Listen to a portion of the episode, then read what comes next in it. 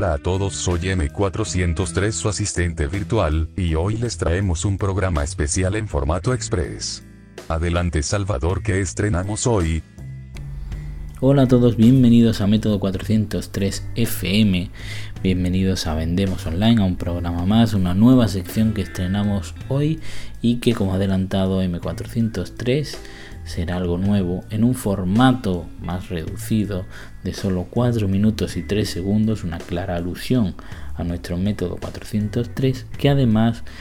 permitirá a muchos de los que no tenéis tiempo para escuchar todas las entrevistas con esa duración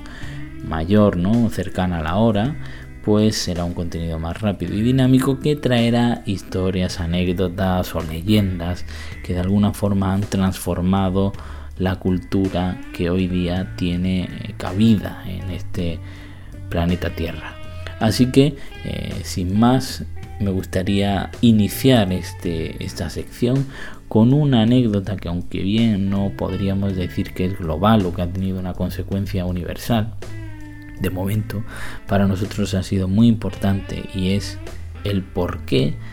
método 403 tiene ese nombre. Es una pregunta muy habitual y la explicación está en el año 2012, cuando buscando una nomenclatura para el proyecto, se me ocurrió que de alguna forma había que buscar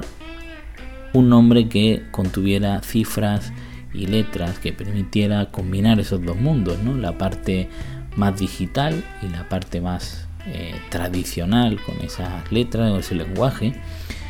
Y navegando me topé varias veces con un error, un error muy común si navegáis, que seguro que os suena, y es el error HTTP 403. Este error es un error de permisos, no quiere decir que se haya hecho la búsqueda mal o que el contenido no esté en ese sitio, es simplemente que no tenemos los permisos para acceder a él. Y de repente pensé en que era exactamente lo que hacíamos en nuestro proyecto, dar recursos, dar permisos a quienes no tienen acceso a determinadas situaciones, eh, objetivos o contenidos incluso que eh, aunque están visibles y son conocidos por todos, pues no son accesibles eh, para todo el mundo. Y es así como para dar sentido a, ese, a esa metodología de trabajo en la que llevamos ya muchos años trabajando